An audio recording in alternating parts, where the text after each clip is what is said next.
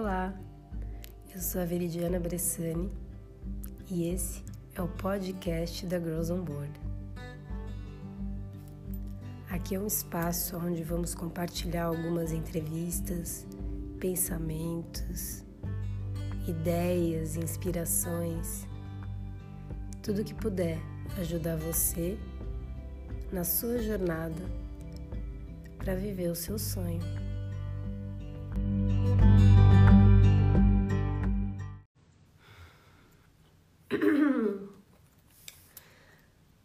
Olá, amigos virtuais, amigas virtuais, muito doido isso. Chegando em mais um Festival Inspira. Quer dizer, vamos ter 35, a gente está no sétimo. É isso. Chegando aqui no sétimo episódio do Inspira Girls on Board, Festival Inspira. Hoje teremos a querida portuguesa Mafalda Matos, atriz, instrutora de mergulho, bom, uma buscadora aí, total buscadora linda, que faz um trabalho super bonito. E ela vai conversar um pouquinho com a gente sobre a trajetória dela, os caminhos, os tempos que ela morou na Índia, como é a vida dela aqui, uh, entre ser uma atriz super conhecida em Portugal e ao mesmo tempo ser uma mulher super pé no, super pé no chão, mão na terra e corpo na água, no espaço, né? Então, esperar aqui a Maf chegar. É tão esquisito isso, a gente fica assim, conversando assim. Oi, Michele! Que bom, que bom, que bom, que legal. A Michelle é uma das nossas convidadas, Michelle de Bouillon. Michelle é Big Rider, vem desbravando Nazaré nos últimos tempos e vai conversar com a gente numa dessas semanas. Vai ser muito legal saber. É isso que eu acho legal, sabe? São mulheres de diferentes lugares, então é, a gente vai unindo informações diferentes aqui. Então a gente vai vendo que nada é tão, de, tão distante do que a gente é, né? Vai mesmo, vai ser muito massa. Depois confere as entrevistas que rolaram na outra semana, tem várias coisas legais, tem a Ana Cata, né? Ana Catarina, que você conhece, fotógrafa, mas tem outras mulheres que você não conhece, que estão lá no YouTube, então tem umas coisas bem legais, assim. Vale a pena dar uma olhada por ali porque tiveram entrevistas bem interessantes. E é isso que é legal, além do live aqui, eu tô colocando lá no, no YouTube e provavelmente, é, provavelmente não, eu vou, eu preciso só, tipo, unir mais forças, mas vai estar tudo com legenda. Porque tinha muita gente que queria que as lives fossem em inglês, mas estou né? Vamos fortificar a CPLP, a comunidade luso, que eu acho que é super importante. E deixa eu ver assim, que se a, gente, se ainda não. É uma falda entrar aqui. É... Então, que eu acho super importante fortificar, por isso que eu decidi fazer, óbvio, né? Ainda mais que a gente está falando com mulheres brasileiras e mulheres portuguesas. Oi, Tina! Eu achei super importante a gente fazer em português, mas como eu acho que as mensagens de todas as mulheres que estão passando aqui é super importante ir para todos os cantos, eu acho importante legendar para que mais mulheres recebam as mensagens assim do que a gente tem conversado aqui. E tem sido super interessante, assim, eu tô bem feliz com isso. Ainda tem muito ah, eu tentei mandar uma mensagem para Thaís, queria muito que ela viesse. Mas eu acho que ela não viu as minhas mensagens. Eu mandei e ela não viu. Queria muito que ela viesse, mas eu tô, juro que a minha agenda agora tá super cheio aqui, mas ia adorar se ela viesse, ainda mais que eu já entrevistei a Thaís. Para quem não sabe, eu fui apresentadora durante 10 anos no Brasil. Não vi, mas eu vou. Ai, que bom. Então depois eu te mando mensagem direito, a gente vê se eu consigo encaixar aqui. Mas quero muito. No Brasil, eu entrevistei durante 10 anos é, vários tipos de pessoas. E, cara, eu acho que eu vou ter que dar uma chamada aqui na, na Mafalda, porque não sei se ela está online. Mas eu fiquei. Pronto. É, 10 anos entrevistando todo tipo de gente, né? Eu fazia um programa chamado Papo Reto, então acho que entrevista assim, papo era bem direto e reto. Conversava um pouco sobre o universo de cada um, com cineastas, com esportistas. Eu apresentei num canal chamado Rua, num canal que antes era de esportes radicais, agora ele está mais direcionado a outras coisas. Por isso que eu acabei entrando no mundo dos esportes radicais. E aí há três anos eu tô aqui em Portugal. Então, quando meu programa acabou no Brasil, eu peguei a minha mala e falei, vou procurar outras, outros desafios, novas coisas para fazer e decidi vir para Portugal. E cá estou eu, há três anos, um ano, e meio, um ano e meio aqui na Ericeira, um lugar que eu sou apaixonada, adoro Ericeira, estou muito feliz de morar aqui. E, e pronto, é isso. Portugal é tudo muito novo ao mesmo tempo para mim, ao mesmo tempo tem uma semelhança com a nossa vida no Brasil. E acho que a gente está criando pontes muito bonitas entre Brasil e Portugal, né? Não, não só a língua, mas a gente como mulheres, a gente se encontra em vários lugares e a gente se fortifica em várias coisas, né? Como brasileiras e portuguesas. Ah, então, também amo Ericeira. Ericeira é uma gracinha, cara. É uma para quem não conhece, Ericeira fica 45 minutos de Lisboa, 30 minutos você vê rápido. uh, mas a gente está aqui 45 minutos de Lisboa, é, aqui na costa de Mafra. Uh, então, cara, aqui é a Reserva Mundial do Surf na Europa, são mais de 11 praias, 12 praias e 22 spots de. Não, mais de 12 spots de surf. Então tem muita coisa aqui, muito lugar, tem mais lugar de mais onda quebrando do que praia para pegar. É um lugar muito incrível aqui na Ericeira. E ah, é isso. Falar aqui um pouco, tô aqui falando um pouco sozinha. falando sozinha não, tô falando com vocês. Esperando a Mafalda chegar, essa coisa de de desse encontro, né? Sei lá, eu tava acostumada de tipo, chega equipe, chega todo mundo, prepara tudo, você tá dias, né? Uh, se preparando para a entrevista. Aqui a gente chega já meio que tipo, pá, será que a pessoa chega? A gente chega antes, os, os o público chega antes e o entrevistado, entrevistado chega depois, mas é divertido. Como você, como está a situação? Acho que vai haver praia esse ano? Pronto é uma questão que, assim, é, lugares já foi, já foi dito que lugares que tem praia pequena, não, não haverá praia, porque as pessoas têm que estar no mínimo de distância de dois metros de distância entre uma pessoa e outra. Então, assim, aqui na Ericeira você tem algumas praias que são maiores. Lá embaixo, por exemplo, você tem Foz do Lisandro, você tem, você tem outras praias que são um pouco maiores ou que não tem tantas pessoas. Então, essas praias vão ser abertas ao público. Mas praias menores, como na linha de Cascais, acho bem difícil que as pessoas possam ir para a praia. Aqui foi diferente do Brasil, aqui foi decretado, né? O estado. É, o, desculpa, aqui foi obrigatório ficar em casa, não era uma opção. Então, as pessoas foram para casa e, e não podem sair. Então, caminhar, andar de bike, essas coisas, por mais que a gente saiba que é mais difícil você encontrar pessoas porque são lugares mais afastados, tipo aqui na Ericeira são 3 mil pessoas. Então, você vai caminhar, você consegue manter uma distância, né? Mas ao mesmo tempo não é uma coisa extremamente segura e nem nem é proibido, como eles dizem. Então você não pode parar, né? Você tem que ficar andando non-stop. Mas é bom, é super, é super é bom estar numa, num lugar menor para passar uma situação dessa, né? Não sei como vai ser esse ano para todos nós, mas. É, ai, que bom, que legal. A Thais, Thais aqui tá falando que mora em. Ah, a Mafalda chegou! Tava aqui enrolando. A Mafalda tava aqui falando que ela mora em Londres. Ei, Mafalda chegou, então vamos conversar agora com ela. Massa, massa, que eu já fiquei enrolando muito aqui você. Mas foi bom também, é bom também contar um pouco e atualizar um pouco aqui da minha vida também para vocês. Ah, eu também quero que você volte para Nazaré, Tina. Vem em janeiro ou em dezembro.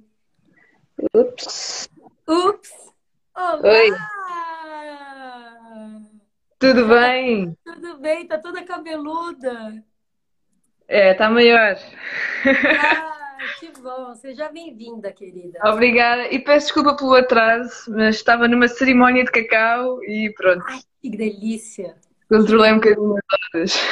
Que bom, que bom. Muito legal. Bom, uh, apresentar um pouco aqui quem não conhece a Mafalda, né? Atriz portuguesa, modelo internacional, instrutora de, de mergulho. É engraçado esses rótulos, né? Mas tudo bem. e a Mafalda também é uma buscadora, uma pessoa que está aí sempre atrás de, de, novos caminhos, de se encontrar dentro, fora, né? É muito legal. Sim. A gente se, né, a Mafalda, quem olha assim, quem conhece ela vê que é uma pessoa simples que não tem muito, né? Não tem muita polpa. É uma pessoa real. Isso é muito bom. Obrigada. Ai, Fá, queria uh, começar aqui primeiro saber daqui de Porto. Bom, você deve estar toda um pouco. Bom, você deve estar no melhor canal que a gente. Tô. Uma cerimônia de cacau agora. Legal. Diz, diz. Não, então, que eu queria saber um pouco como que como que era a tua vida aqui em Portugal, onde que você nasceu, onde você se criou, para onde você foi, como teu barco partiu do início? Qual início? Onde eu nasci? Do início de início? Uhum. Ok, de início de início. Então, de início de início, eu, eu nasci em Lisboa, uh, cresci, uh, desde pequenina que estive sempre muito envolvida com as atividades da, da empresa dos meus pais. Eles tinham uma empresa de design de equipamentos, uh, trabalhávamos muito com câmaras e fazíamos stands e então sempre estive numa, numa vida muito ativa a aplicar vinil, a fazer coisas em madeira, desde muito pequena. E depois vivi em vários sítios, em Lisboa e arredores, Odivelas, Louros, Famões. Eu mudei para aí umas 18 vezes de casa. Um, e depois, um bocadinho para dar continuidade a esse negócio de família, continuei a estudar design de equipamentos na escola António Arroio. Uh, só que depois houve uma tarde em que não tive aulas à tarde e fui fazer uh, um casting, porque na altura tinha-me acabado de inscrever numa agência e só porque não tive aulas à tarde fui esse casting e de um momento para o outro fiquei como protagonista da série juvenil Morangos com Açúcar, que foi assim um, tipo a Malhação no Brasil, uma série com muito eh, reconhecimento cá em Portugal. Uh, e aí houve um grande, uma grande viragem na minha vida, mais para a área da, das artes performativas, não é? Porque estava nas artes, uh, nas artes mais de design e de belas artes, vá. Uh, aí tive um, o meu primeiro ano de trabalho à sério. Trabalhava de segunda a sábado, das 8 às 8. Tive assim uma grande experiência profissional como atriz, sem, sem ter grande formação, só tínhamos tido um mês. E, anos você tinha, Má? Eu tinha 18, 18 anos.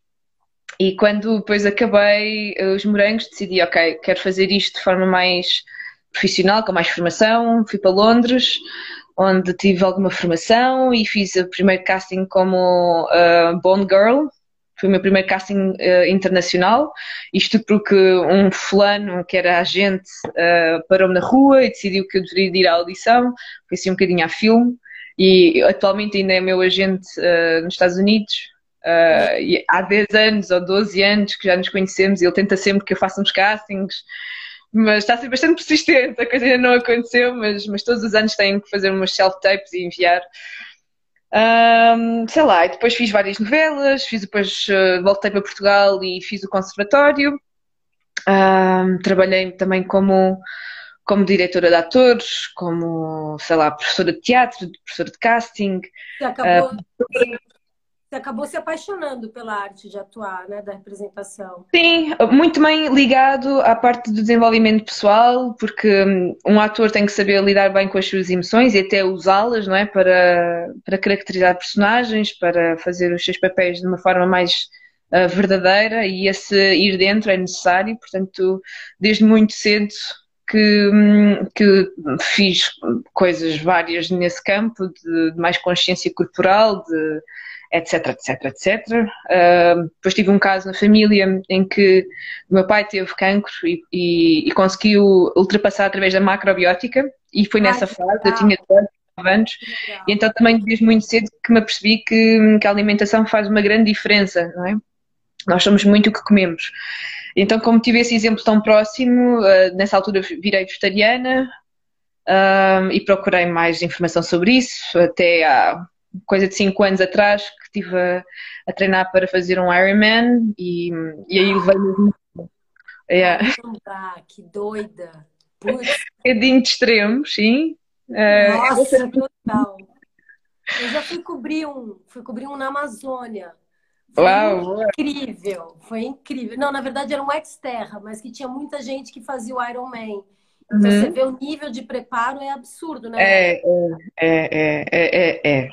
Tive um ano a treinar três horas por dia e, e com uma alimentação muito alcalina ao máximo, porque aquilo uh, desgastava muito o organismo. Então tive aí uma grande escola de, pá, de alimentação, de treino, do que é que é alta performance mas não fiz o Ironman. Uh, pá, paguei os 600 euros para a inscrição, mas não consegui ir. Uh, estava com uma grande lesão no, no joelho. Mas isso também foi muito fixe, porque. E acho que realmente a vida traz-nos sempre que há obstáculos e desafios, mesmo que a gente não consiga chegar aos objetivos, o processo até chegar, não é? Tipo, tudo o que acontece leva-nos a, a, algo e para mim foi mesmo a perceber-me do, do quão a alimentação é importante e do quanto também o exercício físico pode ser desgastante e, e pronto, quando é o limite, né? Eu Exato. tive 16 horas e sempre uma bicicleta, fiz 29 km em 16 horas, isto foi o pior resultado. A primeira vez que tentei fazer a distância, que são 180 km, um, mas depois a segunda fiz Troia Sagres em 11 horas, uh, 200 km. Você está de brincadeira. Não, mas aí ganhei, aí ganhei muito conhecimento sobre mim. Eu, na altura, estava a tomar uma, umas, umas tablets, uma, umas, uh, umas, umas, barritas que tinham um pouco de cafeína, mas isso foi suficiente para aprender que o meu coração não precisa de nada de cafeína e nós não precisamos de cafeína para fazer essas maluqueiras físicas um, e consegui superar através de, de uma concentração e de uma meditação ativa. Isso aí foi fenomenal, tipo, a perceber-me que conseguimos ultrapassar eh, dificuldades físicas através da mente. Que legal. E da respiração, né? Estavas a dizer alguma coisa? Não sei. Não, é porque a, a cafeína, você começa a sentir, né? E além do mais, quando você entra numa agitação, e se aquilo afeta teu corpo, você vai para um pico que você fala, meu, meu coração vai saltar para fora, né? É, e, e, quando nós fazemos exercício, exercício físico ou, sei lá, tudo o que é objetivos que não consegues conseguir, não consegues logo, não é? Quando é uma long run, tu tens que ter muita consciência dos pequenos passinhos e estar numa meditação ativa constante para conseguires alcançá-los. De outra forma, há um desgaste tão rápido e imediato que ficas com o pavio curto. E isto também tem muito a ver com a inteligência emocional que nós necessitamos para alcançar, seja o que for. Então havia sempre uma analogia muito grande com este exercício físico, com estas provas físicas que eu superei, com a minha vida em qualquer projeto. São ensinamentos para a vida, eu acho. Sim, total. E que legal, é, era mais como um pranayama ou mais como aquelas respirações mais ativas mesmo de aquecer o corpo, de um, eu entendo meditação ativa quando há uma constante, há alguma coisa não é? Imagina, quando estás a andar, pode ser uma meditação ativa, mas há uma cadência, tum, tum, andas, não é? Om, om, om, om. Tudo que há uma cadência, constróis uma meditação ativa e, e é nisso que no exercício físico tu consegues entrar naquela zona através da repetição, portanto é pranayama porque estás a respirar e podes ter o foco na respiração, mas ao mesmo tempo é um bocadinho uh, também talvez cânticos, não é? Tipo de mantras. Qualquer coisa que seja repetitivo, qualquer coisa que te entre, faça entrar naquele túnel de concentração, de abertura, não é? Que não é uma coisa de focar numa coisa, mas é uma coisa de abranger consciência, mas através de uma cadência, através do ritmo. A música ajuda bastante nisso, mas o exercício físico também. Porque depois na bicicleta tu estás, tu, tu, tu, estás sempre na, na, mesma onda. E, e às vezes não, não é? Às vezes mas, é... mas mesmo no, no, subir, e quando é muito é, difícil, tens que entrar num ritmo em que tu controlas o teu batimento cardíaco e o batimento cardíaco tem que estar um pouco mais baixo. Não é acelerar que vamos lá, com o esforço. E é por isso que a cafeína percebi-me que hum, não, não é por aí mesmo não é. Quanto mais controle emocional, quanto mais controle do batimento rítmico nós tivermos, e esse for mais baixo, mais controle emocional há, mais, uh, pá, mais é possível nós sermos capazes de superar seja o que for. Quando estamos descontrolados, e muitas vezes isso é o coração a mil, hum. claro, para situações de stress, adrenalina máxima, não é? Tu tens que questões de sobrevivência, mas nós não podemos estar nesse estado de sobrevivência constantemente, portanto o estado constante tem que ser de awareness, de abrangência, de foco centrado. Não é uma coisa tipo de, de stress. Eu não sou nada adepta de coração a mil, nem de cafeína, nem nada de estimulantes. Ai, e é engraçado porque é, você procurar fazer né, o Ironman, que é uma coisa extrema, completamente extremo, é um nível de dedicação e de treinamento muito, muito, muito, muito forte.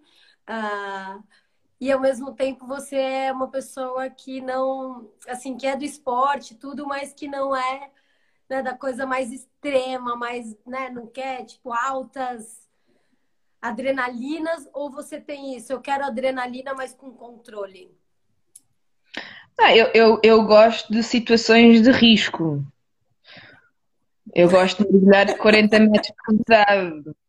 Eu, eu gosto de estar nas ondas e de aquilo haver vagalhões e, e eu ter que esperar pela próxima onda para sair de um certo sítio. Agora, a, a, forma como eu giro situações de stress é com muita calmaria. A questão é essa. Mas eu gosto de saber quais são os limites e gosto de, de estar na natureza ou, ou em situações, sei lá, os extremos de fazer um retiro vipassana de 10 dias em que não podes falar com ninguém é? e é um extremo para dentro como gosto também do extremo para fora, de sei lá, de se calhar fazer 11 horas de uma bicicleta, ou de, sei lá, de estar a mergulhar todos os dias consecutivamente, ou de ter que hum, saber hum, salvar pessoas a 30 metros de profundidade, não é? Como é que tu salvas alguém, não é? Tipo, quando estás em modo scuba diving, uh, tu tens que estar calmo.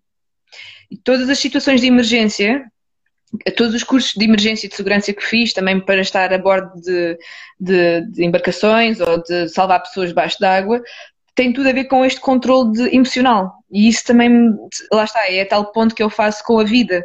Portanto, gosto da adrenalina, mas uma adrenalina que, te, que, te, que tu tenhas algum que tenhas controle, saibas onde é que estás, não estás a, a reagir, estás a agir em conformidade com a situação, com a situação onde estás. Depois, Acho, não sei se... Como que você foi parar na, assim, passou esse período de não poder, de também de certa forma uma certa frustração, porque você vinha se preparando e o corpo falou não, é too much, né? Precisa parar. É. E o corpo tem as suas razões, a gente tem que ouvir quando ele pede para parar e respeitar e aceitar e lidar com isso numa boa. Mas ao mesmo tempo gera uma frustração, porque você estava se preparando para. Isso para você, fora esse aprendizado todo bom que você acabou tendo sobre ti, uh, você acabou tendo outros aprendizados por a vida mandar você parar? Agora a vida é internet aqui, fica. Pronto.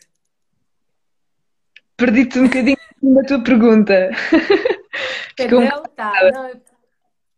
tá, não, eu perguntei que se uh, você estava se preparando para isso, por mais que tivesse um lado que você já estivesse aprendendo várias coisas, né, por todo o processo de se preparar para uma grande prova, existe um outro lado que é um pouco a frustração, né? A vida te pediu para parar, você teve que parar, mas uhum. tinha se preparado. Como foi? Você aceitou isso bem? Você acabou uh, levando só os ensinamentos e tá tudo bem ou não? Isso ainda fica guardado aqui. Quem sabe em breve eu vou fazer um Ironman. Hum, Não creio. Uh, na altura houve, há sempre os vários processos, um bocadinho também como o processo de, de luto, não é? Talvez no início é um bocado de raiva, depois há tristeza, depois, um, mas levo comigo muitos ensinamentos dessa fase, como também é o que está a acontecer agora, não é? Eu tinha viagem marcada para, para, para o Brasil, Fernando Noronha, coisas que tinham relacionadas com conservação marinha, etc uh, mergulha, mas, mas depois o que fica, se nós realmente fluirmos com a vida, há momentos em que nós não conseguimos atingir os objetivos, mas é, é por algo melhor, é por algo maior que virá. Não é? é porque se calhar o que era necessário era mesmo só os ensinamentos até esse certo ponto. Não quer dizer que não seja bom nós termos objetivos, só que o melhor mesmo é o caminho. Um bocadinho como também aconteceu quando eu fiz o caminho de Santiago.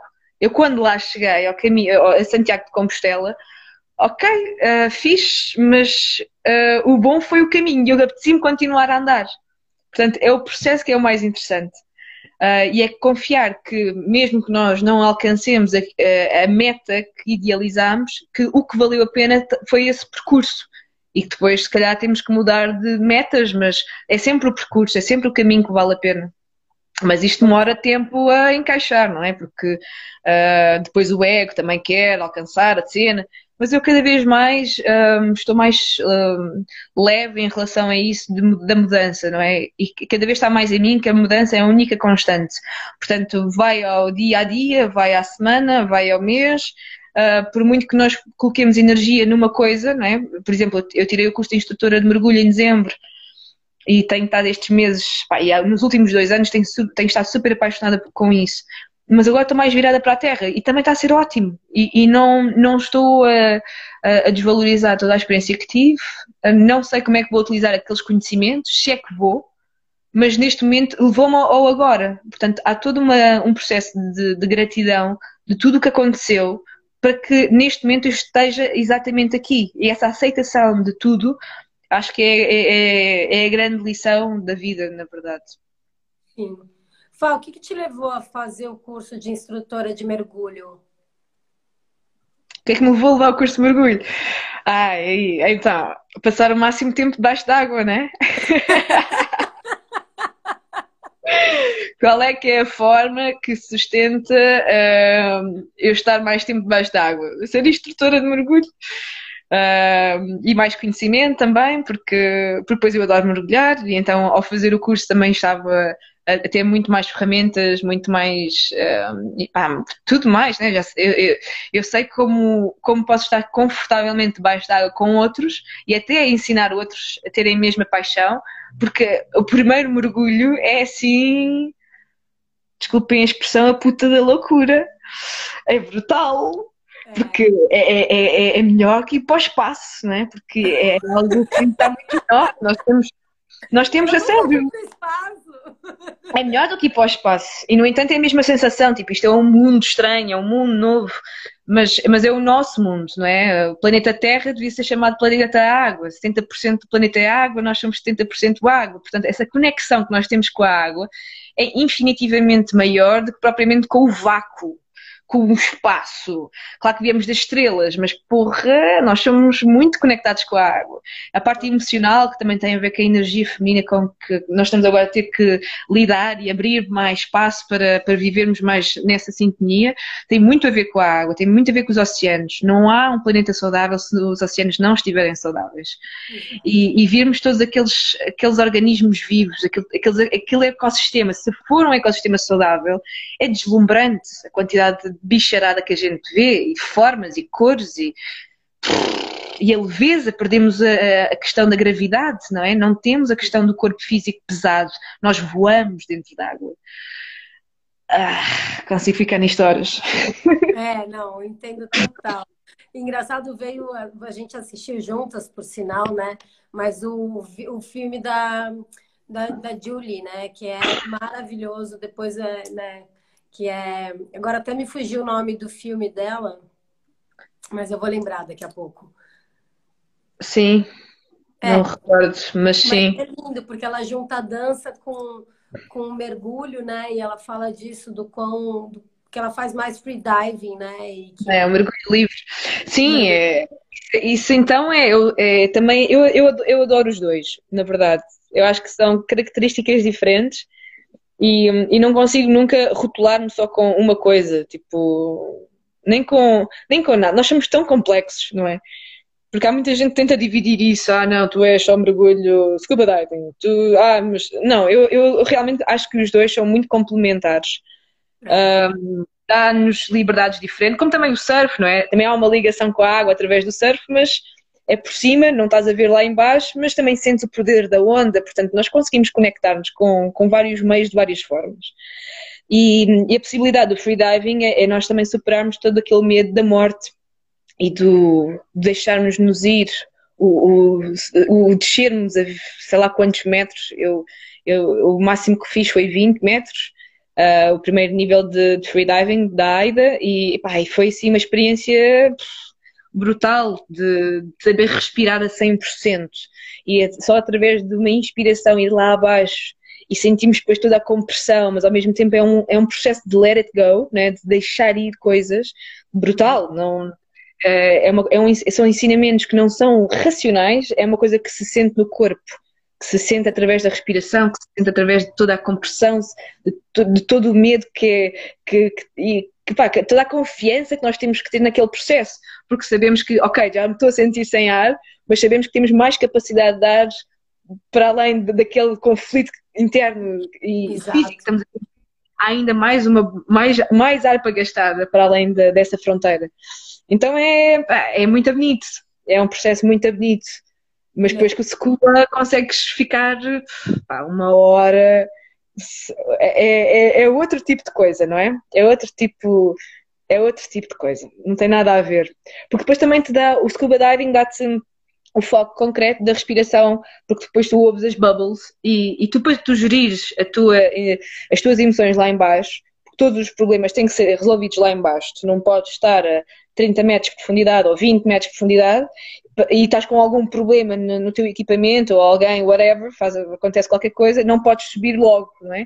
Então tem que ser tudo uma gestão emocional de qualquer conflito interno ou externo tem que ser gerido através da tua, da, tua respiração, como em tudo na vida, na verdade, a respiração é a base de todas as formas espirituais que eu, que eu conheço.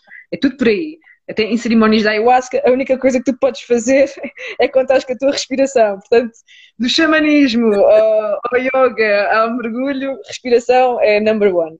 Total. Então, o processo de, de também, também existe essa conexão, não é só, yeah, estamos a respirar com algo artificial, mas não, tipo, há muita conexão com, com a nossa respiração, com o meio interno e externo, que é a água.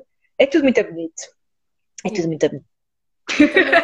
É muito, não, mas é mesmo, é super bonito e ao mesmo tempo também uh, traz esse, esse controle que a gente precisa ter na nossa vida, né? A gente pelo menos busca ter mais esse controle na nossa vida em diversas situações, né? Uh, sei lá, por exemplo, quando vai fazer um casting, ter a paciência, às vezes, de esperar, respirar e respirar, esperar, ou quando você vai, né, tá no momento de trânsito e vê umas pessoas discutindo, brigando, é conseguir segurar né, internamente, saber lidar. É, é muito doido como a gente pode procurar é, exercícios diferentes para a gente, né? Exercícios que eu digo internos, em coisas físicas e que a gente pode tirar o aprendizado de muitas coisas físicas, como você, por exemplo, falou agora do, do mergulho, que é extremamente físico, mas te traz um, um aprendizado né, para corpo, mente e espírito. Sim, é, sim. Desse, você falou que não está pensando muito em, em trabalhar com, um, com um mergulho. Você fez ele muito mais para você do que como uma outra questão de trabalho, né? Sim, eu, eu, eu acho que o trabalho para mim foi sempre uma consequência daquilo que eu vivo para mim. Não é? se, se eu tiro prazer de mergulho ou de, de representar ou de, sei lá, isso para mim deve, deve, deve haver uma troca energética monetária. Mas se eu, entretanto, mudar de gosto e apetecer-me fazer outra coisa, eu sou muito camaleónica e, sei lá, ganho novas capacidades e ferramentas para, para fazer outra coisa. Não, não vejo o trabalho como algo que tenha que ser uma coisa chata ou sei lá, uma coisa é trabalho, outra coisa é a vida, não é? Eu não, não separo o trabalho da minha vida. Isso, eu sou o meu trabalho, eu sou a minha vida, é, é a mesma coisa. Nunca estou de férias ou nunca estou a trabalhar, estou sempre a fazer as duas. Um, e você... Yeah, é, não, eu entendo total, é bem isso. É quando a gente vai entrando eu acho que o caminho é esse, né? O caminho de você estar tá feliz com a tua vida, você não tem divisão. Eu tenho tesão em trabalhar e eu tenho mesmo tesão né, em fazer um trabalho, uma coisa que eu chamo de diversão, porque tudo faz parte da minha vida, tudo me dá paixão em realizar, né? É, você ficou seis meses na Índia, mas você já foi mais umas vezes, né? Não, só fui uma vez. Eu fiquei lá, viver seis meses. Você foi e já ficou seis meses? Sim. Uau! e você foi para onde? Como foi a tua viagem lá na, na Índia? O que, que você foi atrás? Oh, meu Deus! Voltou outra Mafalda, né? Com certeza. Sim. Não dá para ir à Índia sem, sem nos transformarmos. Acho que essa, essa é a regra número um. Quem vai à Índia ou se transforma ou vai-se embora. Então, a Índia começou por ser um objetivo profissional novo, um, também porque precisava precisar de ares, mudar de ares e sair de Portugal para também ter novas perspectivas de formas de estar na vida. Uh, e consegui lá um contrato de trabalho com uma agência uh, onde tinha casa e pronto e trabalho garantido durante seis meses no mínimo. Íamos, íamos ver como é que a coisa funcionava. Em Mumbai que é assim um centro com é uma cidade com 26 milhões de pessoas muita gente muita poluição. Uau. e eu não estava nada habituada a, a centros tão grandes. E, e, o maior choque que eu tive foi mesmo o choque ambiental. Foi quando eu até quando cheguei lembro-me parece que estava a chegar a casa, mas que tinham feito alguma coisa de mal ali. Tipo, o que é que se passa aqui? Eu senti uma grande conexão com a Índia, mas a, a, a, a poluição era tanta, o smog, ou seja, eu olhava para o ar e aquilo parecia-me nevoeiro. Eu não sabia ainda este, não conseguia perceber, nunca tinha tido essa experiência de tanta poluição ser algo tão ser uma névoa. Eu não percebia que era poluição, pensava que era tipo nevoeiro, mas não era. Aquilo foi um contraste muito grande. Uh, tive logo um, falta de olfato no início. Só que a minha sorte foi eu ter programado assim que cheguei à Índia, no dia a seguir uh, comecei a fazer o retiro de Vipassana. Então isto foi o cartão de visita que eu recebi da Índia e logo no dia a seguir estive numa estava num, num mosteiro a fazer Vipassana durante 10 dias a experimentar pela primeira vez comida, comida indiana a sério e sim, era picante, apesar de irmos fazer um retiro vipassana, porque o picante estimula, mas eles não querem saber disso, por isso é, isso é normal para eles. Então foi assim uma primeira introdução à, à gastronomia indiana. Uh, yeah. Éramos vai, cento e tal pessoas e, e foi uma viagem e interna. Também você estava tomando, tomando ghee também, ou não? Uh, não, eu não tomava ghee, na altura tentava ao máximo ainda não, não tocar nessas coisas, depois sim, ok, porque eu estava muito vegan na altura, então tentava ao máximo não, não tocar nesse ghee ou nesse lassi. Ou... Tá, eh, passei um bocadinho de fome, mas também não era mal porque estava a fazer uh, o retiro, não precisava de muita energia física Uh, mas foi assim uma jornada, tive cinco dias sem dormir, porque a mente precisa de palco para, para estar. Então, quando não meditava, porque meditávamos 10 horas por dia, quando ia dormir, a mente queria, queria festa. Então, foram assim cinco dias muito. Ai, foi uma viagem espetacular. Pela, pela primeira vez eu senti os chakras, ou seja, eu estudei muitas, muitos chakras, né, no yoga, etc. Blá, blá. Mas na, pela primeira vez eu senti mesmo os chakras, ou seja, como tu sentes uh, a tua mão a tocar no teu joelho, agora, se, agora estás a ver, estás a mexer na tua cabeça, eu senti os chakras assim. Porque é, é, é uma meditação tão minuciosa que vai ao detalhe do detalhe que quando depois, porque isto não era normal, eh, o, check, o scanning que se faz é, é exterior, não é? Fazemos, eh, vamos aos pés, sentimos uma, uma, um tremor, um, como é que aquilo se diz, tipo, o género de um formigueiro. formigueiro. Começamos a sentir o formigueiro aqui nesta zona e depois levamos essa, essa hipersensibilidade a vários pontos do teu corpo sempre exterior. Só que houve um dia que estava assim a apanhar um bocado seca e pensei, hum, como é que será aí dentro? então aí é que vim pelas fotos nasais e, e, senti mesmo os vários chakras. E este, por exemplo, estava bloqueado, não, não, não andava, não, não estava morto, não era morto, estava parado. Senti, foi brutal essa viagem e deu-me um estado de equanimidade capaz de suportar todo o lifestyle da Índia. Equanimidade é quando nós, nada de bom nem nada de mau, nos altera o centramento. E foi uma grande ferramenta para conseguir estar no trânsito com smog por todo lado, poluição, barulho, poluição sonora e tudo, ah, e não tripar. yeah. Foi o melhor cartão de visitas que você podia ter para poder ficar lá durante esse tempo, sem dúvida nenhuma. Depois de, ficar esse, é, depois de ficar esse tempo em Mumbai, que é né, caos, que é Cosmopolitan City total, você acabou indo para outros lugares, foi para o sul da Índia, você acabou indo um pouco para outros lugares que você tinha vontade? Sim, eu cheguei a ir a Goa, na passagem de ano, foi muito bom. Foi mesmo assim um sítio porque dava para mergulhar, estar em contacto com a natureza. Porque Mumbai é muito difícil ter um jardim verde com calmaria. É muito difícil estar num sítio sem estar sempre com gente perto. E então em Goa consegui mesmo estar num sítio muito mais relaxado e sem barulho, sem poluição. Isso foi um grande alívio. Passado um mês de lá estar, consegui ir para Goa.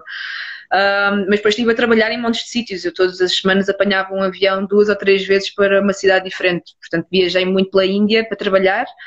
Um, e tive também vai, uma semana em Punjab, no norte, que é surreal. Estive num casamento indiano. Pá, foi assim uma coisa. A nível de dança, a nível de celebração, a nível de comida, os indianos, pá, é, é, é puta da loucura. É brutal. Brutal. Um, eu tive de tudo. Estive internada quatro dias no hospital com suspeita de dengue, como também tive a melhor altura de, de sei lá, de celebração e de, e de pessoas brutais que, que apareceram no meu caminho. Foi mesmo. Uh, e são pessoas que neste momento ainda estão muito presentes na minha vida, amizades que lá fiz. E foi, foi muito bom. Foi também constatar que nós, ocidentais, muitas vezes temos uma uma espiritualidade muito mais desenvolvida do que eles, porque eles têm, às vezes, mais, uma religião muito forte e não uma espiritualidade forte. Ou seja, uhum. eles dão ofrendas para receber algo em troca. É diferente de que se conseguirem conectar-se com si próprios. Isso é que é espiritualidade, não é? De conectar-se contigo e com o todo. E muitas vezes eles não têm isso. Há um espírito interesseiro, uma coisa muito, muito de uma frequência muito baixa. Isto mais nas cidades. Claro que depois, em, em outros sítios, isto é a Índia, estamos a falar de um continente, é tipo é gigante, mas, uh, mas da minha experiência foi, foi isso que eu obtive. E até mesmo a nível de yoga, há muitas pessoas que não, não praticam e que está a começar a ser uma moda porque os ocidentais fazem, então é por isso que eles querem fazer mas não é porque eles lá façam. Uh, lá o yoga era uma coisa de velhos, uma coisa tipo de saúde, de, uh, com, quase como um, uma coisa de manutenção, mas uh, nada sexy, na, nada trendy, nada, nada. Que engraçado, a gente fica com uma outra visão, né?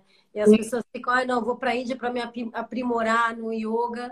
Né? Se você não for para um lugar específico que vive é. de yoga, você vai estar um pouco deslocado disso. E muitos dos os locais que vivem é, também depois há um fim comercial tão grande que se, também se perde a essência. Portanto, é preciso encontrar uh, pessoas muito humildes que façam isso de, com aquela energia caracteriza, que caracteriza o yoga, não é? De união, de, de, de uma ascensão, de um desenvolvimento pessoal, espiritual, uh, com bons valores. Porque antes de qualquer asana, há, há, há todos, umas, uma, todos uns valores de Dharma que nós precisamos de entender e o ocidental às vezes não.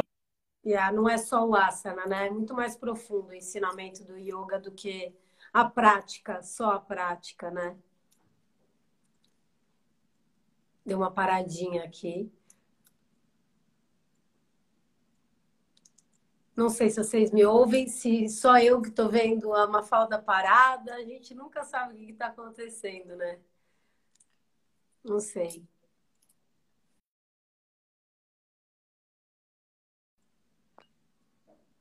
Tá funcionando aí para vocês? Mafalda saiu. É, o dela caiu mesmo. Então ela já deve voltar aqui para conversar, terminar essa conversinha boa. Sim. Só espero que ela não tenha se machucado. Caiu, mas espero que ela não tenha se machucado. ai, ai. Que doido, né? Essa, essa coisa de trabalhar aqui com a internet, a gente fica nesse, nesse lidando com essas situações assim, que a pessoa sai, tadinha, cai, volta. Putz, mas super interessante. Quero continuar aqui o papo. Ai, ai, voltou. Pronto.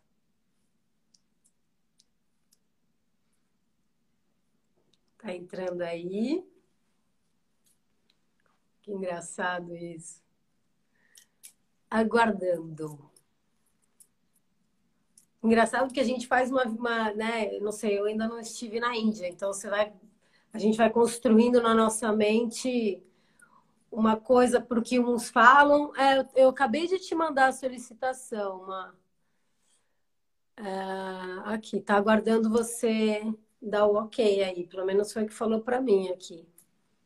Mas a gente fica com essa ideia, né, da Índia e a gente vai construindo uma ideia conforme o que as pessoas falam para gente está aguardando a aguardar Mafalda Matos. Vamos ver se agora vai. E eu quero muito ir para a Índia. Muito, muito. Eu achei até que eu ia esse ano, só que não, né? Vamos ver. Vou mandar novamente. Tum, adicionar. Vamos ver se agora vai de novo. Ai, ai.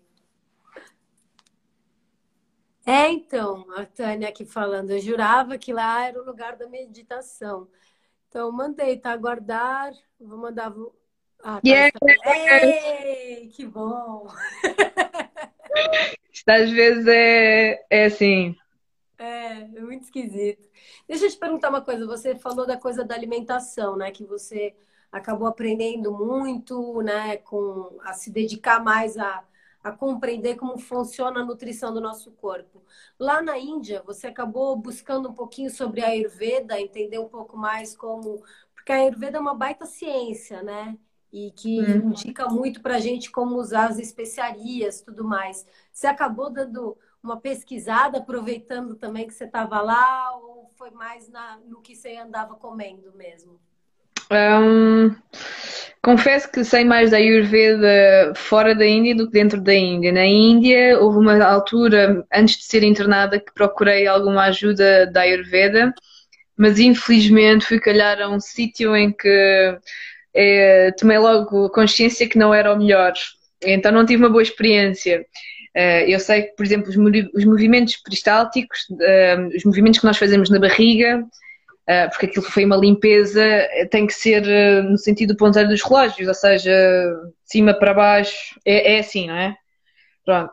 E normalmente lá os médicos da Ayurveda têm a mania que sabem muito e que quem vai depois fazer a sessão com o paciente é um vá, é uma pessoa que está a trabalhar para eles, não são eles que mexem propriamente no paciente. Pelo menos no centro que fui.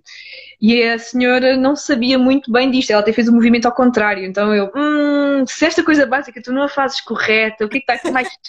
O que é que está aqui mais mal, não é? Tipo, o que é que está aqui a correr? Hum, então, não foi uma boa experiência que eu tive na Ayurveda lá, mas isso é só uma experiência, né? Tipo, eu sei e ouço falar de centros que são brutais e que se passam lá semanas e, e faz uma desintoxicação espetacular, mas eu não tive essa sorte.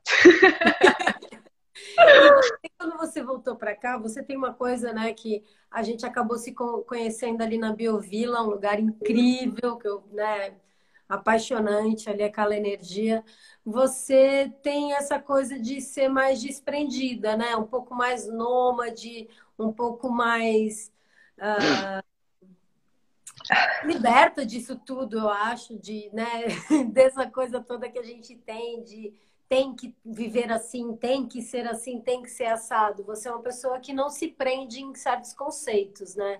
Bom, acabou de raspar a cabeça, né? Convenhamos, não é qualquer mulher que tem, né? Sim. A coragem bonita de, de raspar o cabelo, que é uma coisa lindíssima. Um, sim, eu, eu, sei lá, eu houve uns anos fui muito, uh, pre, uh, estava muito presa em alguns conceitos e não há, não há problema nenhum nisso, não é? Tem, nós todos temos crenças diferentes. Uh, mas apercebi-me que o caminho do meio realmente é o mais interessante. E levar um, este ensinamento na prática também faz com que na alimentação, por exemplo, eu tenho uma, uma alimentação lá, 90% vegetariana, mas comecei a comer carne há um ano atrás. Ah, e faz hoje um ano, não, mentira, faz hoje dois anos que eu voltei da Ásia. Portanto, é, é giro esta, esta, data. Depois da Índia fui para a Tailândia, onde comecei a mergulhar, e depois voltei para Portugal hoje. Hoje estava a chegar a Portugal há 10 anos atrás. Um, e no, mas voltando à questão do equilíbrio de, de, de, ficar presa a conceitos ou não, é, eu acho que é interessante o caminho do meio. Então, há um ano atrás, mais ou menos, uh, voltei a comer carne, passado 12 anos de ser vegetariana. Uh, isto porque foi um processo. Uh, um amigo meu que estuda bastante, ele tirou formação em medicina tradicional chinesa e, e somos muito compinchas nisto de estudar e de pá, percebermos de coisas e, e, quebrarmos conceitos e irmos sempre à procura da verdade, não é? Seeker, uh, a pessoa que procura sempre, está sempre em modo de procura. Um, ele enviava-me assim uns quantos papers acerca de, do que é que, os benefícios da carne e coisas que racionalmente ajudavam-me a compreender porque é que era necessário carne. Porque eu sempre acreditei que não, nós devíamos respeitar todos os seres e, e eu não conseguiria matar um ser, então, uh, não só pela parte da sustentabilidade, que realmente nós não podemos ter a quantidade de animais né, em modo industrial uh, para consumo humano, mas realmente está na, na, é, é, está, eu estou muito ligada, se calhar, mais ao xamanismo e, e pá, do que, sei lá, acho que é uma vertente muito ligada a todos os elementos naturais, aos ciclos naturais. Pá, eu faço parte desta terra, sim, a quinta dimensão é espetacular, mas, mas há, há raízes que também têm que ser cultivadas e, e, eu sempre tive muitos cravings, eu sempre necessitava de doces ou de amendoins, ou andava sempre também com uma irritabilidade gigante, porque provoca isso quando nós não estamos enraizados. E a carne, quando depois eu experimentei, passado, esse meu amigo veio jantar à minha casa, trouxe a carne dele, e eu, ia cozinhar aí. E eu, eu olhei para aquilo, tipo, epá, e comecei a salivar, porque já estava há uns meses a ler sobre coisas. E eu, não, se o meu corpo está a salivar, eu vou experimentar. Pá, e as minhas células bateram palmas. E eu fogo, isto é. é vai dar mal. Sentido de culpa gigante, sentimento de culpa gigante, né? e aí a carne e os sentimentos e a coisa que sofreu. Pá, era carne biológica dos Açores, mas mesmo assim, né? Tipo, foi morto por alguém, e ai, nananã, e, e é o tecido morto que depois entra nas nossas entranhas e o caraças. Mas aquilo soube muito bem. E, e comecei a comer uh, em casa de uma forma muito sagrada e agradecer, e sempre que o faço, continua a ser assim. Um, e o meu corpo alterou-se. Eu tenho um corpo mais de mulheres. As minhas ancas estão. Epá, estou muito mais enraizada. E eu antes um, era muito vata, se falarmos da Ayurveda, não é? Era, tinha um corpo muito vata e agora estou mais pita, que é um bocadinho mais equilibrado, porque extremamente vata também é uma, sou muito aérea, não é? Tipo, emoções ao rubro, montanha russa, isso não é nada bom, nada bom, nada bom. Então estou muito mais estável e consigo encontrar esse lugar mais do meio através da alimentação mas também que me dá, acho que também me dá uma, uma flexibilidade mental para outras coisas. Ou seja, eu compreendo o, o quão necessário é nós respeitarmos e, e estarmos conectados uh, com uma energia maior. E obviamente que sim, se nós estamos num processo de cura, se temos cancro ou pá, assim, uma porra qualquer, não é? Obviamente que uma alimentação até vegetariana, raw, uh, mais viva, vai possibilitar uma desintoxicação. Mas é assim, a vida, nós estamos cá para nos intoxicar, estamos sempre a oxidar, estamos sempre a morrer. Agora, dependendo com o quê, não é? Com que intenção? Porque se nós temos, se estivermos sempre a beber fruta, a comer fruta e a beber sumos e sempre em cruz, epá, uh, não estamos enraizados, é muito complicado, principalmente quando vives num país onde, onde tens temperaturas muito baixas. Não faz sentido, lá está, mandarmos vir papaias não sei de onde né? e cocos não sei de onde. O comer local também tem muito a ver com uh, este equilíbrio do que é que, o que é que os teus avós comiam cá. É, Os meus avós tinham um bocadinho de carne para dar, para dar sabor, portanto tem tudo a ver também com as porções. Portanto, não vou comer um meio quilo de carne por semana ou por dia, mas, mas um bocadinho, e, e houve um estudo que foi feito, agora não me recordo qual, mas foi assim uma organização gigante de montes de cientistas e que, que, estipularam o que é que era necessário. e são 250 gramas por semana. Não é nada, tipo, é mesmo pouquinho. Agora, de onde é que vem essa carne? Isso é essencial, não é? Com que forma, de que forma é que tu a comes? Portanto, toda, todo o processo de intenção na vida é isso que interessa. Quer da comida, quer da forma como nos exercitamos, quer da forma como trabalhamos. E depois serve para tudo. É esse caminho do meio que eu procuro. Portanto, conceitos muito fortes de yeah, liberdade, ou só segurança, ou só vegetarianismo, ou só carne. Não, eu sou tudo um bocado. Tem, tem a ver com as quantidades. É, é buscar o equilíbrio, né? Que eu acho que é isso que você falou, o caminho do meio, encontrar o equilíbrio e encontrar ah, as respostas também, porque quando a gente entra com essa intenção né, em tudo que a gente faz, a gente também busca uma hum. sintonia mais fina. Então a gente ouve mais se é esse alimento que eu devo comer, se é aquele, se isso vai me fazer bem, se isso vai me fazer mal, né? Bom, a gente está chegando aqui, correndo perto do nosso final aqui. Ok. Para quem perguntou, a live vai ficar aqui no direto e também depois vai ficar disponível no YouTube da Girls on Board. Então, para quem. Oh, chegou um gato aqui. Então, para quem quiser é, assistir depois, vai estar tá lá no, no YouTube da Girls on Board. É só vocês seguirem lá, que vai estar tá lá uma falda toda para vocês assistirem no final. Yeah!